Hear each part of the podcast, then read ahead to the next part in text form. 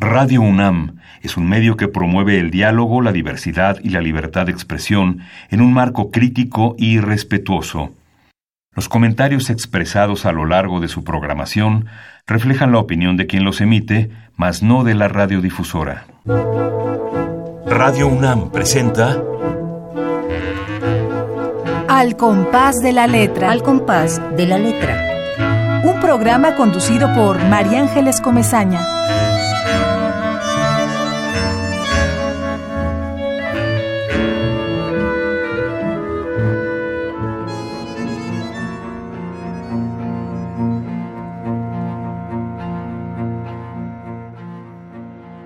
A una joven. Aire puro y cristalino lentamente la domina. No se sube a su mente bruscamente como el vino que derriba, sino asciende como nube en el aire, toma vino. Es tan joven que no sabe. Alegrías con razones no son soles. La primera sonrisa. ¿Qué dientes descubrió? ¿Qué flor? ¿Qué sombra? ¿Qué hallazgo de belleza la incitó? ¿Qué la llevó a nacer como la luz en el claro del bosque? ¿Simplemente la frescura del agua? Puede que hayan nacido dos al mismo tiempo. Quizá amor surgió de esa sonrisa. Dos poemas de Antonio del Toro.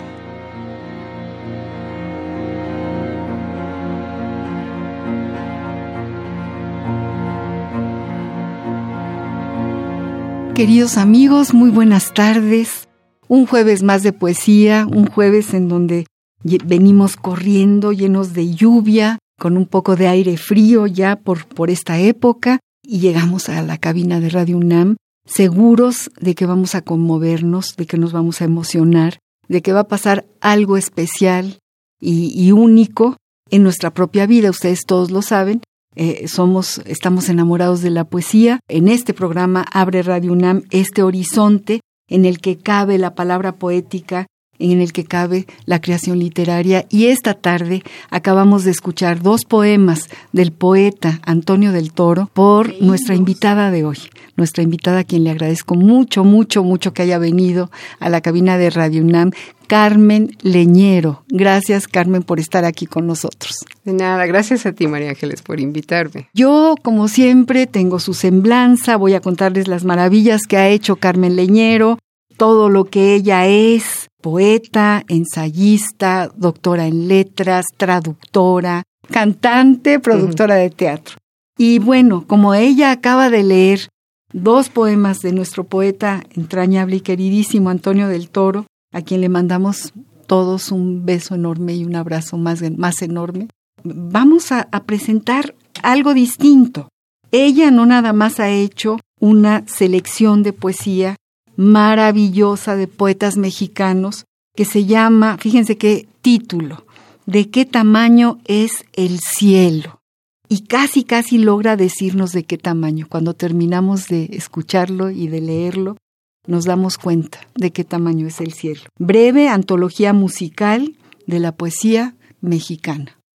Antes de que pasemos quizá a escucharte cantar, Carmen querida, estos dos poemas de Tony y luego muchos más, cuéntanos de, de, este, de este viaje maravilloso, de, de esta aventura tuya de música, poesía, voz con música, de, de, todo lo que, lo que nos estás dando, cómo nos, cómo llegaste a Bueno, este, este álbum, que es un álbum doble, es el sexto que he producido como cantante, como intérprete, como compositora, y, y lo hice porque me convenció Verónica Volkov. Yo había siempre cantado poemas, poemas de otros y poemas míos, o canciones que estaban hechas por poetas, como canciones, ¿no?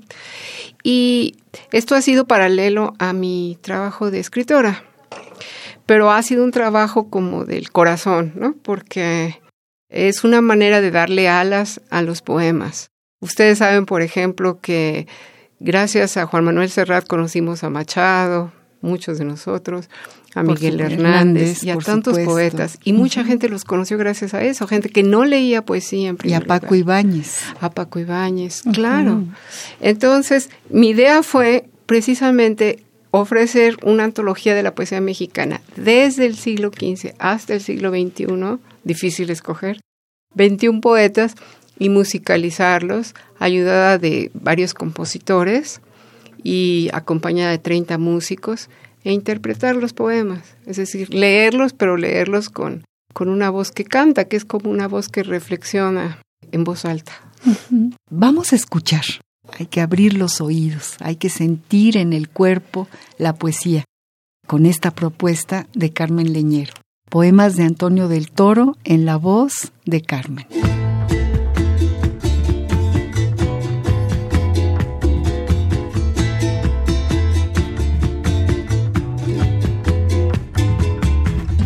Aire puro y cristalino, lentamente la domina.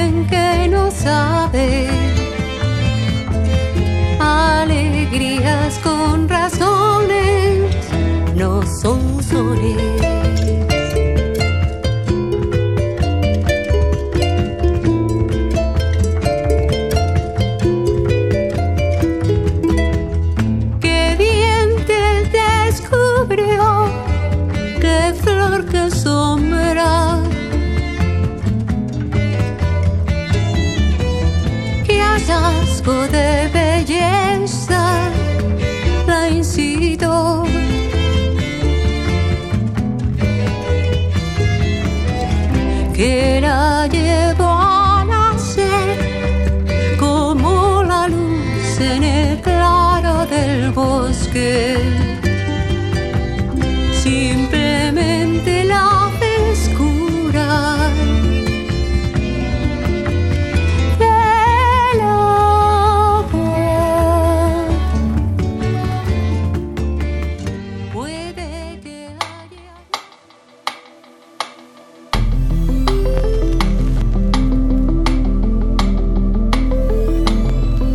Al compás de la letra.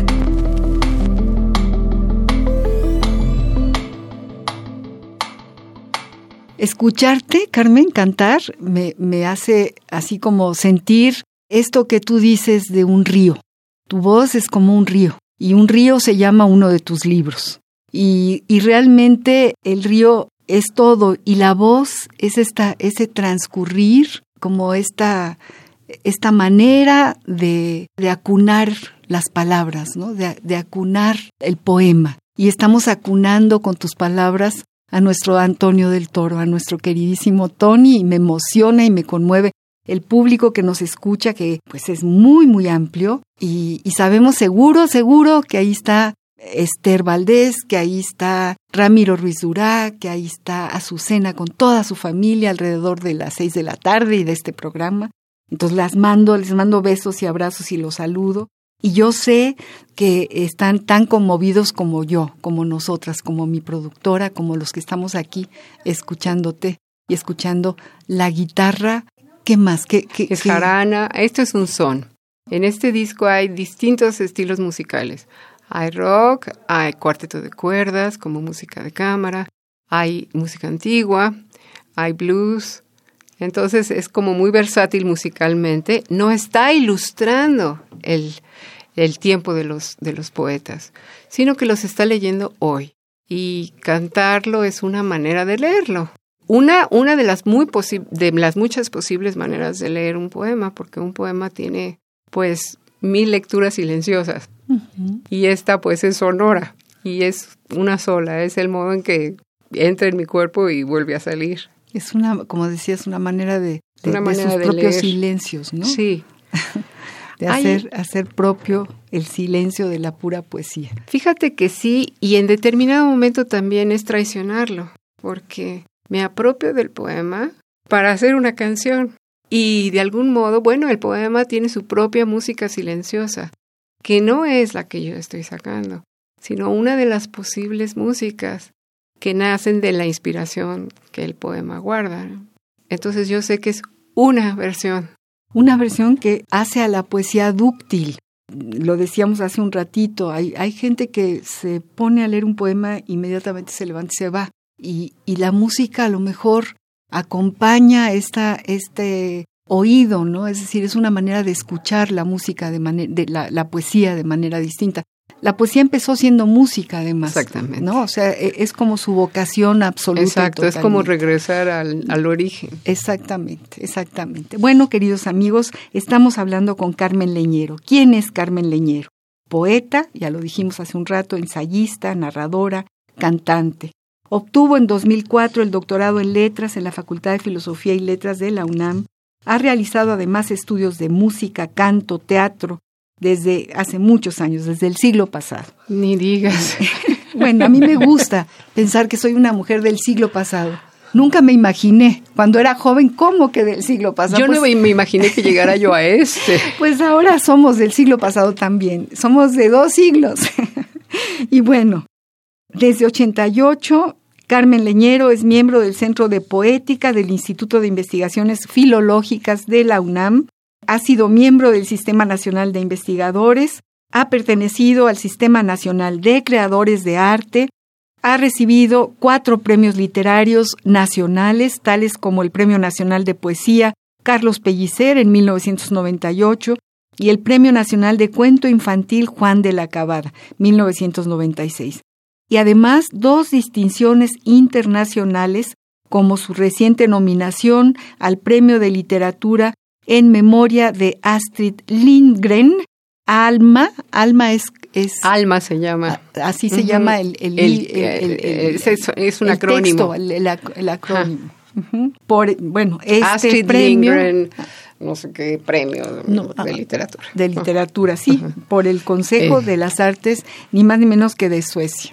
Todo esto y muchas más cosas.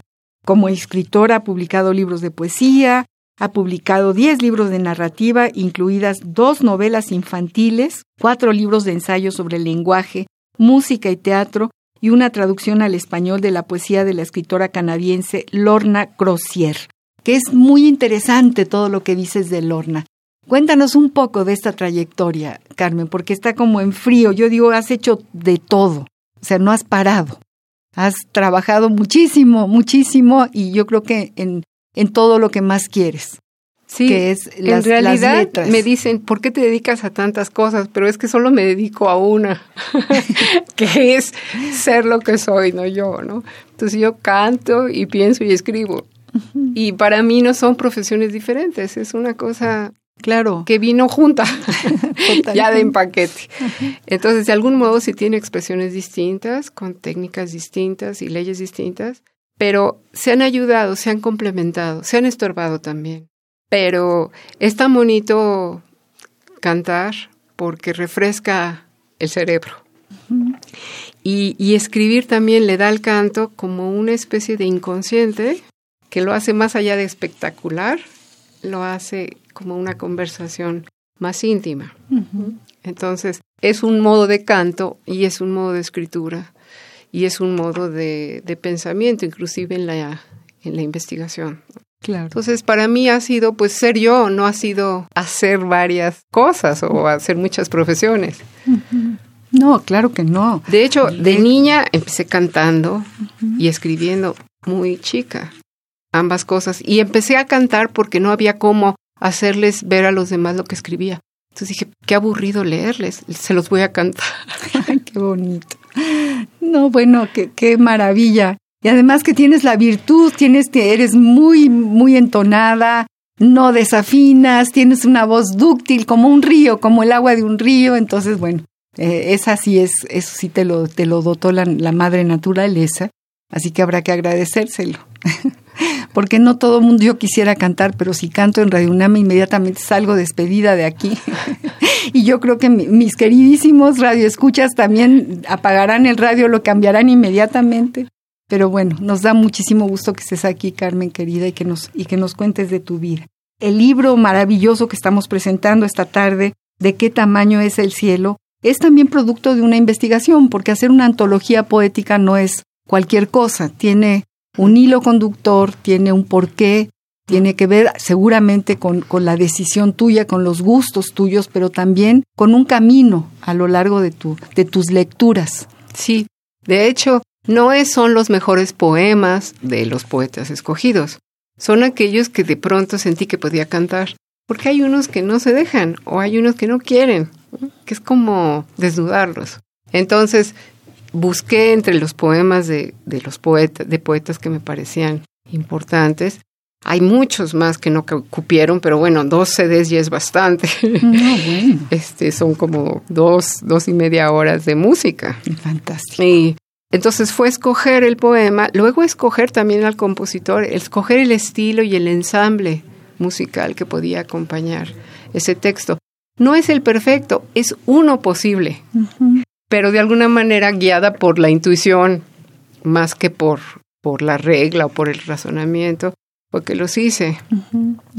Y me gustó mucho incluir a Sor Juana. Claro, Netzahualcoyot. A Netzahualcoyot. Netzahualcoyot. Oye un canto mi corazón, me pongo a llorar, me lleno de dolor. Nos vamos entre flores, tenemos que dejar esta tierra, estamos prestados unos a otros, iremos a la casa del sol, póngame yo un collar de variadas flores, en mis manos estén, florezca en mí guirnaldas, tenemos que dejar esta tierra estamos prestados unos a otros. Iremos a la casa del sol. ¡Ay, qué cosa tan maravillosa! Esta cosa de que estamos prestados unos a otros es real. No nos tenemos a nadie por seguro ni para siempre, por sino prestados. Unos a otros. Es la pura sabiduría, ¿no? Sí. Y la, la, sabiduría más sencilla, así como diáfana, absolutamente certera sin, no, le, no le sobra ni le falta absolutamente nada. Entonces, sí, eso es lo que hace Netzahualcoyot, ¿no? Sí. Y esta sensación de lo efímero de la vida, que es como un tema muy de, de los poemas de Netzahualcoyot y en general del poema prehispánico, de que como flores nos vamos, de que la vida es breve, ¿no? Así es. Y que tiene que ver con cómo se concibe la muerte. Claro. Tú sabes que las mujeres que morían de parto y los guerreros eran los únicos que iban a la Casa del Sol. Fíjate. Directito. Ajá, ajá. Ay, qué cosa. Yo no sabía. Los guerreros y las mujeres que, que morían, morían de, de parto, parto. iban a la Casa del Sol. Sí, porque habían dado su sangre, su vida, uh -huh. por la vida de los otros, ¿no? Claro, claro. Y bueno, esta preocupación efectivamente por la muerte, ¿no? Por, por, por a, a dónde, a, o sea, por, por la orilla, a dónde, a dónde va la orilla. ¿no? Hasta... Y de hecho, fíjate, es una antología de poesía mexicana y curiosamente, la mayor parte de los poemas habla de la muerte. Sí es cierto que es un tema muy, pues muy nuestro. Muy nuestro, estamos en el mes de la muerte. Hay un poema de Coral Bracho, hermosísimo, que se llama eh, Que ahorita vuelve. Uh -huh. Entonces la idea de que alguien se te muere y sientes como que va, puede llegar mañana o pasado mañana, ¿no? Uh -huh. no, no es posible que ya no exista. Que sí, que ahorita vuelve. Y es la sensación que tienes cuando alguien muy querido se acaba de morir, de que en cualquier momento se va a volver a aparecer, ¿no? de que aquello no pasó. Así es. Y bueno, y a lo largo de la vida yo por lo menos lo sigo sintiendo, que no pasó y que va a regresar y que, uh -huh. que ahí está. Porque yo creo que mientras estamos vivos, hasta todos nuestros muertos viven, uh -huh. viven en nosotros. Entonces seguramente esa sensación persiste porque pues nadie muere, solamente la memoria, si es que se va la memoria. Uh -huh. Yo ahorita me acuerdo de algo que también me conmovió mucho, que fue un, una producción musical de Jacobo Lieberman, que es un joven eh, músico extraordinario a quien yo quiero muchísimo, le mando saludos y besos y abrazos desde aquí. Y él eh, eh, hizo música para sus recuerdos, mm. Carmen. Y empieza, empieza diciendo, además, así como tú, es, es, un librito chiquito con su, con su disco adentro, ¿cómo se le llama? Su, su compact adentro. Sí. Y, y, empieza diciendo, me acuerdo. Y entonces se acuerda desde que tenía dos años. ¿Qué pasó? Me acuerdo de la sala de mi casa. Me acuerdo de cuando íbamos a no sé dónde. Me acuerdo de que mi papá, me acuerdo de que mi tío, mis hermanos, tal. Me acuerdo. Y entre sus recuerdos, una música esplendorosa. música que no la canta, pero un poco, fíjate, la necesidad de un músico de poner en palabras lo que le produce esa música, cómo puede componer esa música. Y es, yo siempre le digo, es que eres un morriconi porque es verdaderamente, haz de cuenta, esa música que te envuelve con cello y con trompetas y mm, que verdaderamente te conmueve, ¿no? Todo el cuerpo te pone la carne de gallina. Y ahorita que yo veo esto tuyo, me lo recuerda muchísimo porque también me pone la carne de gallina. Es como una comunión de tu poesía con tu voz y con la música. ¿Quién la compone? Mira, hay varios compositores. Eh, Jaime Moreno Villarreal, Mauricio Díaz, El Hueso, David Aro, Jorge Ritter, Arturo Mesa, Alejandro Pérez Sáenz, Ricardo Martín Jauregui, Luis Leñero, Elu, mi hermano. Tu hermano. Y no se me olvida alguien por allí. Arturo Mesa, ya dije, ¿no? También de rock. Entonces hay compositores pues, de música de concierto y de música popular. Y yo compongo también cinco de los temas.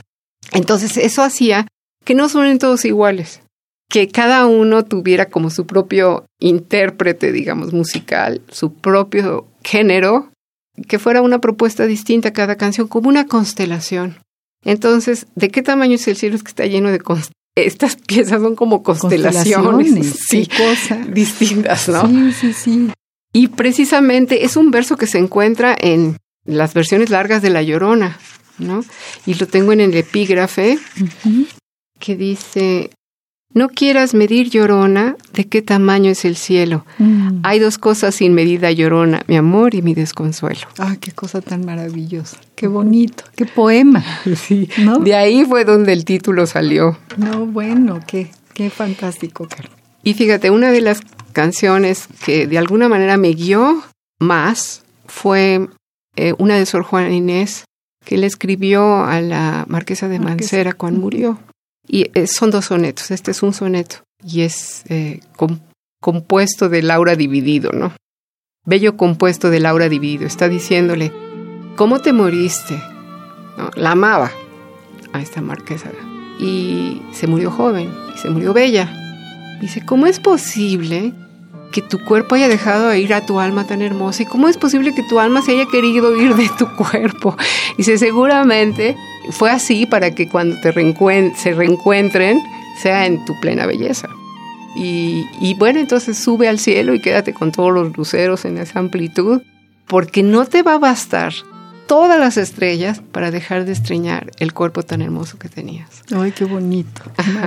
Entonces es un, es un poema a la vez erótico, místico y, y sobre la muerte también. Bien sobre la muerte. ¿Cómo haces, haces talleres con tus músicos? ¿Leen tu, estos poemas que tú, que tú seleccionaste? ¿Los leen entre todos?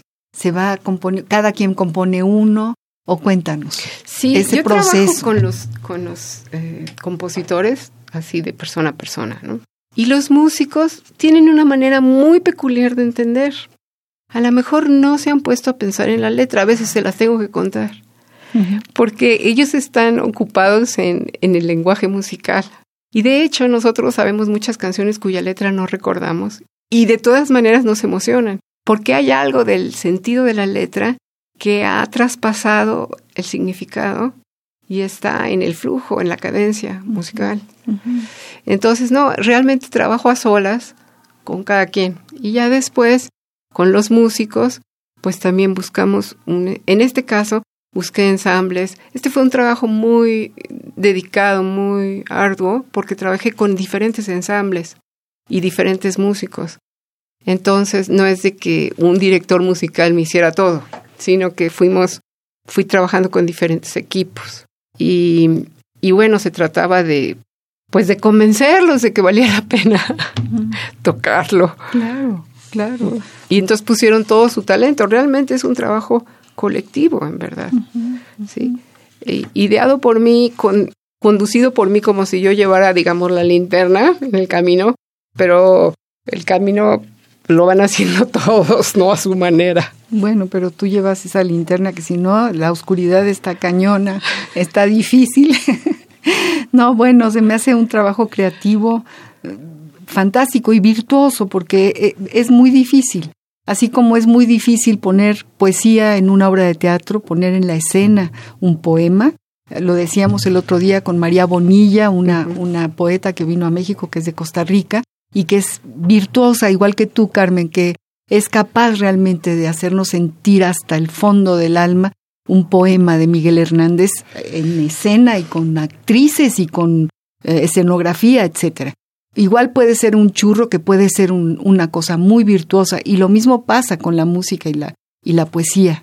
siempre estás en la, en la cuerda floja, siempre estás en el hilo de que a lo mejor estás traicionando el poema, ¿no? Estás diciendo algo de sus secretos. ah, esto está bonito. O, o que no has entendido otros planos, ¿no?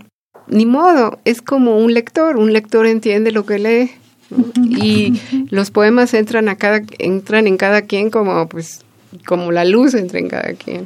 Y lo que sí sé es que la poesía hace vibrar mi cuerpo y con eso canto. Claro, eso me encanta. Y bueno, Fabio Morábito cuando vino nos dijo que como traductor había que traicionar lo que traduces, si no, no eres un buen traductor. Me recuerda a esto que tú estás diciendo tú crees, o sea, pues te pasa por la cabeza que estás a lo mejor traicionando y no, y no, es tu manera de sentir esto que estás. Estás dialogando, ¿no? Con ello. Cuando traduces, es que se parece, sí es cierto, mucho a la traducción, el ponerle música Así a un, es. un poema, ¿no? Porque estás de un lenguaje a otro, estás saltando de y un no lo puedes hacer literalmente, tienes que hacer, tienes que recrearlo para poder, para poder eh, traducir una atmósfera. No hay más que hacer poesía. De hecho, muchos de los discos anteriores son de poemas con poemas de Fabio Morábito. ¿Ah, sí? Sí, muchos ah, de mis discos que son anteriores. Maravillosos. Que son maravillosos. Sí, sí O sea, a varios de ellos les puse música y otros, él les puso música, porque aquí donde tú no lo sabes, pero era músico también. Ah, yo no sabía y eso. Eso, canciones. eso no nos dijo aquí cuando vino Fabio Morábito. No, es uno de sus secretos de juventud. y bueno, efectivamente tiene gran musicalidad la poesía de Fabio, ¿no? Como tiene gran musicalidad todo lo que aquí propones, toda esta antología, como tu propia poesía, Carmen, que tiene también musicalidad. Y vamos a pasar, para no desviarnos mucho de la estructura de este programa al compás de la letra, estamos hablando con Carmen Leñero, queridos amigos, y estamos fascinados escuchándola cantar, escuchando su música. Y ella seleccionó dos palabras, obviamente, para este programa. Todos sabemos que cada invitado nos dice una palabra para que tiremos de, la madeja. Y ella no pudo poner una sola palabra, que eso también es muy simbólico. Dijo, no, pues música. Ah, no, pues poesía. Entonces hemos seleccionado dos palabras, música y poesía, y, y, nos vamos al Diccionario del Español de México, del Colegio de México, a ver qué dice sobre estas dos palabras. La ruta de la palabra. Música. Sustantivo femenino. 1. Conjunto de sonidos combinados entre sí que generalmente producen una sensación de belleza. 2. Arte de componer y combinar sonidos entre sí para producir una sensación de belleza entre sus oyentes. Música antigua, música clásica, música contemporánea. Poesía. Sustantivo femenino. 1 Uso artístico de la lengua que generalmente se vale del verso, medido o no, con rima o sin ella, las metáforas, las imágenes y otros recursos para expresar alguna cosa, como las ideas o los sentimientos del autor. Poesía lírica, las enseñanzas de un héroe, poesía épica, etc. Diccionario del Español de México de El Colegio de México. La ruta de la palabra. Es interesante así leer en frío lo que dice el, el oír en frío lo que dice el diccionario, poesía uso artístico de la lengua que generalmente se vale del verso, ¿no? Por ejemplo, muy, muy, pues muy eh, ortodoxo podríamos decir, o no sé cómo. Las metáforas, las imágenes y otros recursos para expresar alguna cosa, como las ideas o los sentimientos del autor. Poesía lírica, las hazañas de un héroe, poesía épica, etc. Así de pequeñito, como lo acabamos de escuchar, eh, define el diccionario del Colmex a la poesía y luego a la música, conjunto de sonidos combinados entre sí que generalmente producen una sensación de belleza. Yo creo que tiene mucho que ver una cosa con la otra, o sea, se definen la una a la otra, como dirían Netzahualcoyot, ¿no? Nos prestamos los unos a los otros. Pero luego yo fui también a la RAE y ahí encontré cosas bonitas, por ejemplo, dice sobre la poesía, manifestación de la belleza o del sentimiento estético por medio de la palabra en verso o en prosa, cada uno de los géneros en que se dividen las obras literarias. Pero luego dice, dice, idealidad, lirismo, cualidad que suscita un sentimiento hondo de belleza, manifiesta o no por medio del lenguaje. O sea, ya se va metiendo un poco más en, en la creación. No, no, ¿Puedo añadir algo? Por favor, por este, Yo creo que la poesía es la manera de decir las cosas que no se pueden decir. ¿no? Por eso dicen que lo que dice un poema lo dice entre líneas. Y la música tiene al silencio como parte de su estructura. En la música el silencio tiene valor, tiene duración, es, es una parte. Entonces, no es extraño que la poesía tenga música por dentro, ya sea en verso libre, rimado o no. Claro, claro. Eh, porque es darle lugar al silencio y usar el lenguaje para decir lo que no se puede decir del todo. Pero mira, por ejemplo, tienes toda la razón, fíjate, tienes toda la razón, son como los continentes de, de, ambas cosas, ¿no? Dice, sobre la, la poesía arte, y aquí tiene que ver la música totalmente, arte de combinar los sonidos de la voz humana o de los instrumentos o de unos y otros a la vez, de suerte que produzcan deleite, conmoviendo la sensibilidad, ya sea alegre, ya tristemente. Esto se refiere a la música, no se refiere a la poesía. Pero dime tú si no tiene que ver con, con las definiciones de poesía. Sí, tiene, porque la poesía hace lo equivalente, nada más que con el lenguaje hablado, ¿no? Dice también, sonido grato al oído, la música del viento entre las ramas, la música del agua del arroyo. Que eso ya me parece muy poético y eso que no estoy segura de que algún poeta haya definido la música y la poesía. Sí, sí estoy segura que Pancho Segovia hace el diccionario del Colmex y entonces claro que se escapa ahí, se escapa y se atrapa la, la poesía en la definición de, de, las palabras. Sí, porque incluso la, la, noción de belleza ha cambiado mucho a través de los siglos. ¿A qué le llamamos belleza? A lo que nos conmueve puede ser no precisamente bello, o le llamamos aquello que parece ser verdad, que en el modo de producirse genera la sensación de que es verdadero, de que le da sentido a la vida. Mm. Entonces, sí, el concepto de belleza mismo ya tiene pues una hondura ahí como para perderse. Como para perderse. Tienes toda la razón. Así es, ¿no? Y, y, y por épocas la fealdad y la belleza también tienen un, un contenido ideológico muy importante, histórico muy importante. Y bueno, queridos amigos, vamos a escuchar de este bellísimo libro eh, musical de este pequeño eh, joyero lleno de poesía y de música. ¿De qué tamaño es el cielo? ¿Qué escuchamos? Vamos a escuchar, ¿qué les parece? La rama, que es un poema de Octavio Paz, que habla precisamente de un pájaro, de un pájaro invisible, que está en un árbol y que está ahí como una nota amarilla ¿Por qué no nos lo cantas? Así. Así. En... A capela y luego lo oímos con todo y la música. Me parece muy bien. El arreglo es muy bonito. Cante la punta del pino un pájaro detenido, trémulo sobre su tino. Se yergue flecha en la rama, se desvanece entre alas y en música se derrama. El pájaro es una astilla que canta y se quema viva en una nota amarilla. Alzo los ojos, no hay nada. Silencio sobre la rama, sobre la rama que beata. ¡Ay, qué cosa tan bonita, tan bella! ¡Qué cosa tan bonita! Cerramos los ojos y ahora la escuchamos con música. Sí, el arreglo fue hecho por Ricardo Martín Jauregui y la música fue hecha por David Aro. Y realmente se casa con el poema de, Octavio de Paz. Octavio Paz. O sea que Octavio Paz se, se arrodilla al pie de su poema con tu voz y con esta música. Vamos a escuchar.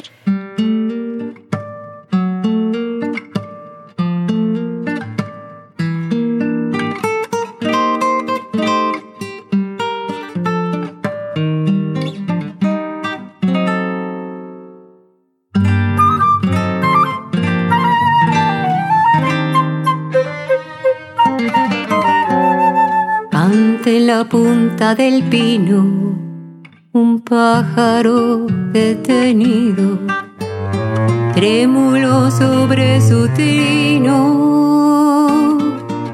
se yergue flecha en la rama, se desvanece entre alas y en música se derrama. El pájaro es una astilla se quema viva en una nota amarilla. Alzo los ojos, no hay nada. Silencio sobre la rama, sobre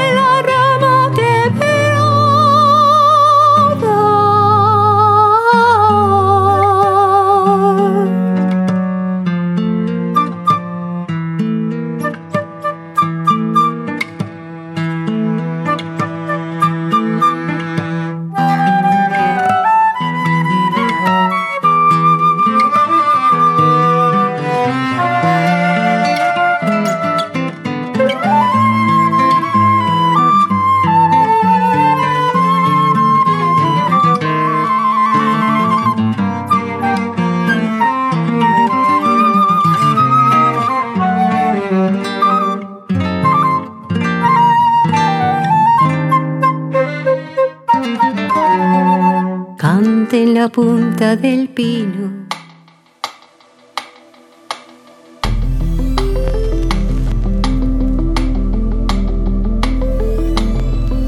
Al compás de la letra.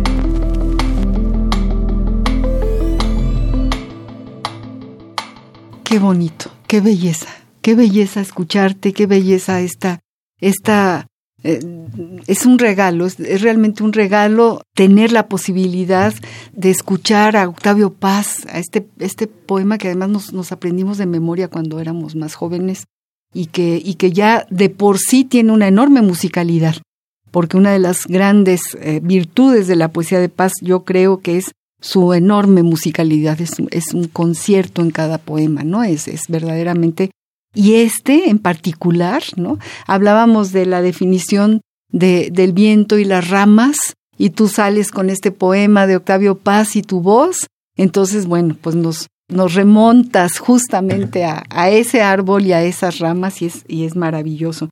Y pensábamos también un poco en, en las definiciones de poesía. Decía este Efraín Huerta, es definir lo indefinible. De hecho, algún día dijo que Damas o Alonso decía que definir la poesía es querer definir lo indefinible.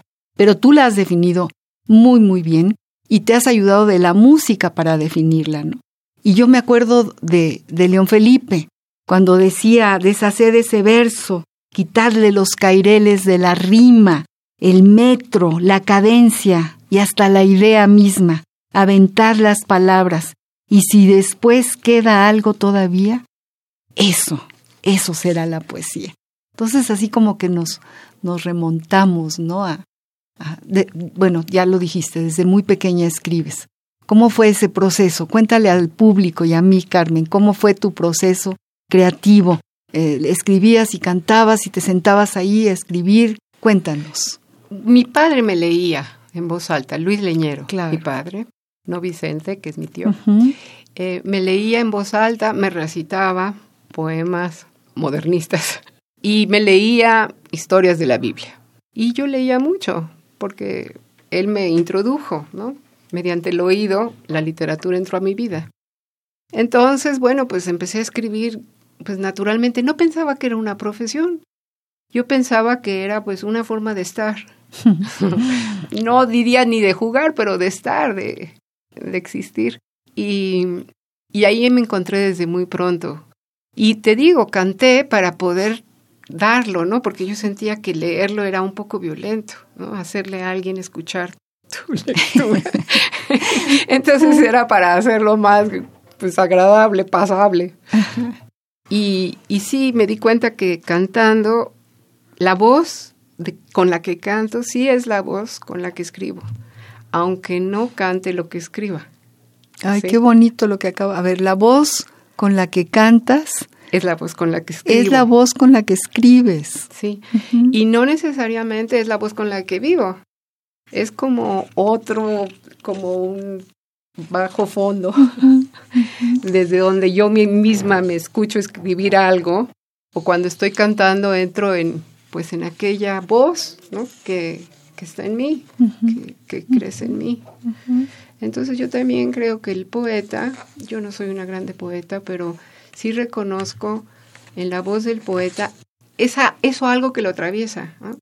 Es como ese mensaje que viene de más allá y que él convierte en palabras, pero a fuerzas casi, ¿no? Y que donde resuena, resuena en su, en su mente, resuena en sus palabras, eso que viene de otro lado. Entonces, el poeta sí está escuchando algo y se esfuerza en dar cuenta de ello. Tiene como la llave, el picaporte. ¿no? Cada una de las palabras es una manera de abrir un horizonte. y, esa es la gran virtud de, de Sí, porque además lo abre para el lector. Claro. El lector también abre su propia, su propia intimidad. Claro. Que no es que entre en contacto con el poeta, sino entre en contacto con su propia intimidad emocional. Así es, así es. Nadie escribe para, para sí mismo dígalo quien lo diga. Estamos hablando con Carmen Leñero, esta poeta, que, esta cantante, esta extraordinaria escritora. Decía o dice un, un artículo que sobre ella que apareció en el milenio Dice, si hace décadas Gabriel Saiz nos enriqueció con la variada selección de autores que abordaron su omnibus de poesía mexicana siglo XXI, 1971, Recientemente, Carmen Leñero nos invita a preguntarnos de qué tamaño es el cielo. Me encantó, no sé quién lo escribió, pero me encantó, y efectivamente. Un disco que también es libro y que constituye una breve y acertada antología musical de la poesía mexicana. Ve qué manera de definirlo. Antología musical de la poesía mexicana, como pregona el subtítulo. Carmen se toma su tiempo para sus proyectos discográficos porque no vive, no vive de cantar, sino de escribir. Lo mismo libros de poesía que de ensayo, narrativa y ficción para niños. Cuando junto dinero, dice Carmen, obtengo un premio o gano una beca, entonces me propongo hacer un disco, dice entre risas, y acaricio el proyecto hasta que se puede hacer. Para este álbum doble reunió poemas que van, ya lo dijimos, de Netzahualcoyotl a Sor Juana, a Verónica Volkov, Antonio del Toro, pasando por López Velarde, Villa Urrutia, Octavio Paz, Sabines, Huerta, Pellicer, Castellanos y muchos otros. Qué bonito, qué bonito te describen. Este es el libro, queridos amigos, que estamos presentando la tarde, el jueves de hoy, este jueves de 6 a 7 de la tarde, en el que la poesía irrumpe y ahora la música lo más entrañable del ser humano, que es alguien que nos cuenta cómo es su proceso creativo. Y eso verdaderamente es toda una lección, Carmen querida, toda una lección. Vamos a escuchar otro de los poemas que están musicalizados. Vamos a escuchar un, poema de Manuel Gutiérrez Nájera. ¿Va? que todos conocen, quizá, la duquesa Job. Eh, esta, fue una creación colectiva realmente. Bueno, Jaime Moreno Villarreal hizo una música de entrada, pero los músicos y yo le dimos esta vida de reggae. Entonces, ¿por qué no lo lees también? Léenos. Ah, sí, claro. Sí, sí, sí, sí, para escucharlo leído y luego lo, lo escuchamos en tu, en tu voz cantante. Sí, escuchar a los músicos, muy buenos músicos que, que me acompañaron. Ajá. Que, que muchísimos, 30. 30 músicos. bueno, Toda una orquesta. Pues sí, no tocando al mismo tiempo, pero unos en unas, otros en otras. Qué, qué, experiencia increíble. Fíjate, el, este poema dice, mi duquesita la que me adora no tiene humos de gran señora, es la griseta de Paul de Kock. No baila Boston y desconoce de las carreras el alto goce y los placeres del five o'clock. Desde las puertas de la sorpresa hasta la esquina del Jockey Club, no hay española, yankee o francesa, ni más bonita ni más traviesa que la duquesa del Duque. ¿Cómo resuena su taconeo en las baldosas? ¿Con qué meneo luce su talle de tentación? ¿Con qué airecito de aristocracia mira a los hombres y con qué gracia frunce los labios Mimi Pinzón. Si alguien la alcanza, si la requiebra, ella, ligera como una cebra, sigue camino del almacén. Pero ay del tuno se alarga el brazo, nadie se salva del sombrillazo que le descarga sobre la sien. Desde las puertas de la sorpresa hasta la esquina del Jockey Club no hay española, yankee o francesa, ni más bonita ni más traviesa que la duquesa del Duque Job. Toco, se viste, me abre, almorzamos. Con apetito los dos tomamos un par de huevos y un buen biftec. Media botella de rico vino y en coche juntos vamos camino del pintoresco Chapultepec. Qué poema, qué, qué maravilla. Te imaginas en los años la 20, estoy, ¿no? La estoy, este, la escucho, la, no bueno, caminando con sus botines, con sus botines y su falda larga divina, ¿no? Me la imagino increíble poema y qué maravilla oírlo musicalizado. Qué maravilla, queridos amigos. Estamos hablando con Carmen Leñero, esta escritora entrañable que la queremos mucho, la queremos tener aquí muchas veces más, no nada más hoy.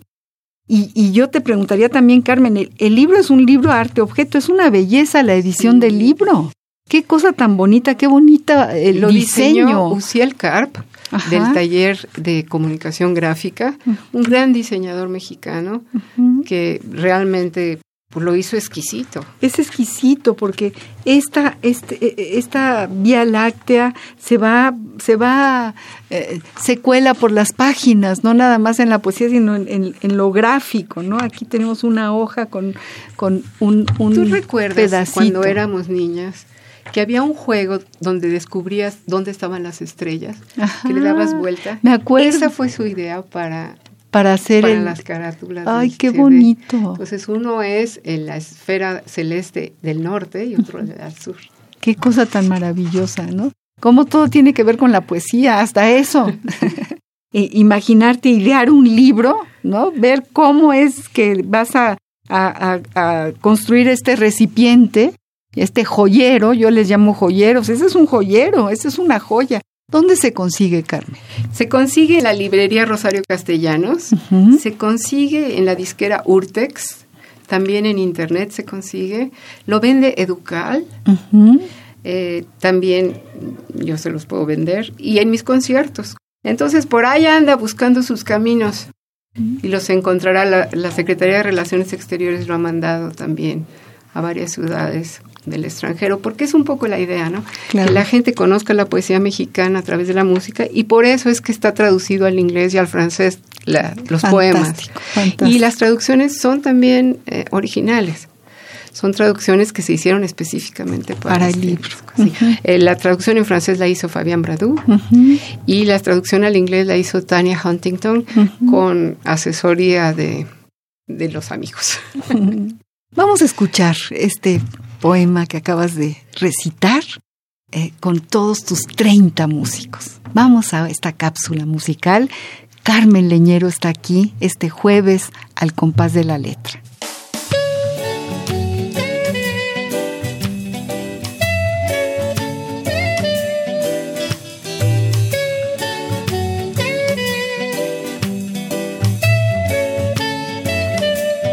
mi duquesita me adora.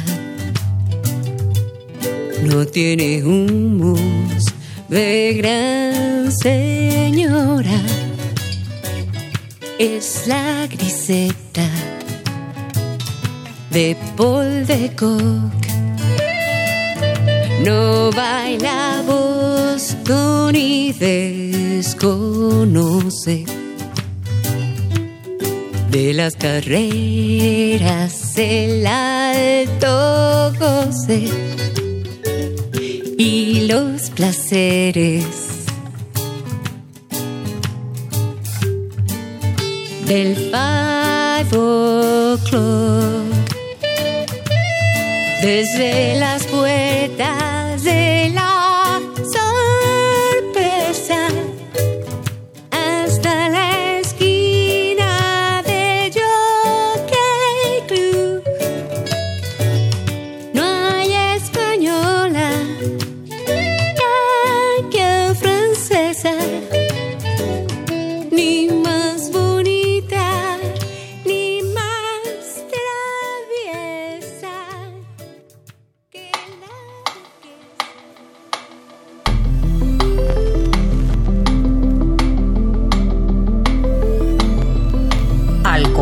de la letra.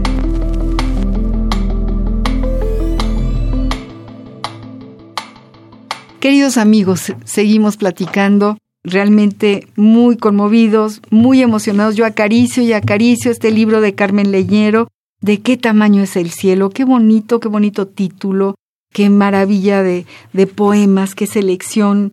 Concha Urquiza, poeta michoacana, queridísima, maravillosa. Él fue quien vino en soledad callada y moviendo sus huestes al acecho, puso lazo a mis pies, fuego a mi techo y cer- cerco a mi ciudad amurallada. Perdón que mal lo leí. Es muy chiquita la letra. Entonces Sí, es no me alcanzan los lentes, pero es una maravilla. es una maravilla abrir y, y- y- y leer en voz baja y oír la musicalidad de, Co- de Concha Urquiza y luego, y luego oír la música y luego sentarnos a escuchar este poema, eh, soneto, en la voz de Carmen Leñero. Qué delicia, Carmen, qué delicia.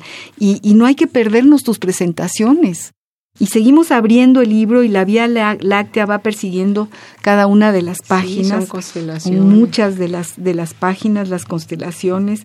Y bueno, llegamos a la décima muerte, que a mí me gustaría que este gran, gran poema despidiera Ah, sí. a nuestro programa. muy bien. No sin antes agradecerte muchísimo que hayas estado aquí, Carmen. De veras, ti, este es tu espacio y tenemos que seguir porque no nos alcanza el tiempo Gracias. para que nos Ojalá digas la más gente pueda cosas. escucharlo. También eh, tengo un canal de YouTube que se llama Luna Pirata y algunas de las canciones de este disco están allí. Ah, pues queridos amigos, ahorita mismo no se lo pierdan. Luna Pirata. Luna Pirata se llama el canal de YouTube. Sí. Y este, este poema donde el poeta está diciendo que siempre está acompañado por la muerte. Y le dice a la muerte, ¿qué vas a hacer cuando me muera? ¿Dónde te vas a ir? Es fantástico, Villa Urrutia, es fantástico. ¿Y cómo ponerle música? ¿Qué cosa? ¿Qué, qué- Esta qué- le puse yo y, y además... Tú la son diez- compusiste. sí, y son diez décimas, pero no pude cantar las diez. Sí tienes que hacer cosas extrañas, Malvadas, y cortar de pronto los poemas para que puedan ser canciones o se acerquen en lo que No es una importa, canción. no, pues eso está, se vale, absolutamente. Los estás acariciando, los estás acunando, ¿no? Eres ese río, esa, ese río del que también escribes y tenemos que regresar al programa para que ahora leamos tus poemas, porque eso nos falta y nos interesa muchísimo. Claro, con gusto. Pues vamos pues, queridos amigos, a despedir el programa ah, con una canción de, la voz de Carmen Leñero, con el poema grandioso de Javier Villaurrutia, eh, imagínense sobre la muerte, la décima muerte.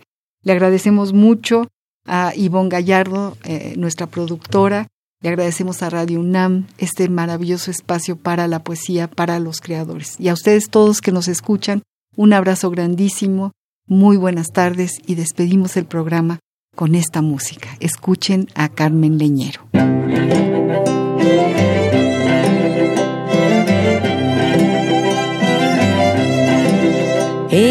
Roce, en el contacto, en la inefable delicia de la suprema caricia que desemboca en el acto.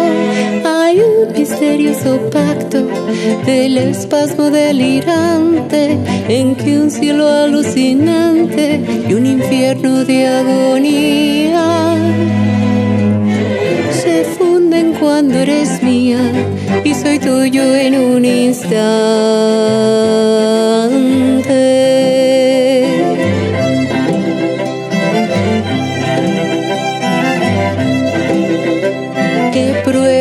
Existencia habrá mayor que la suerte de estar viviendo sin verte y muriendo en tu presencia.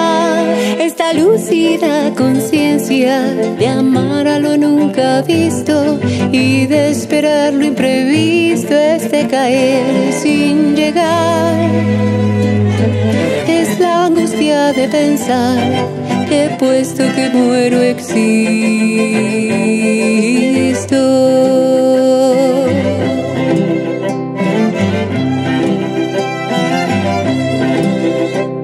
Si en todas partes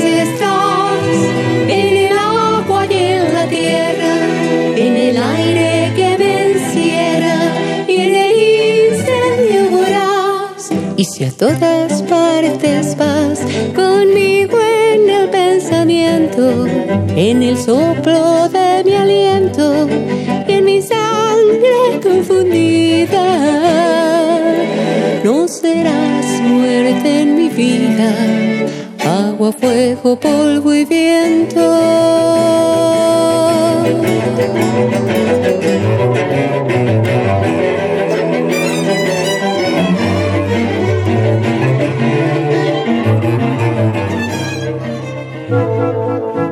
Radio UNAM presentó Al compás de la letra. Al compás de la letra. Un programa conducido por María Ángeles Comezaña.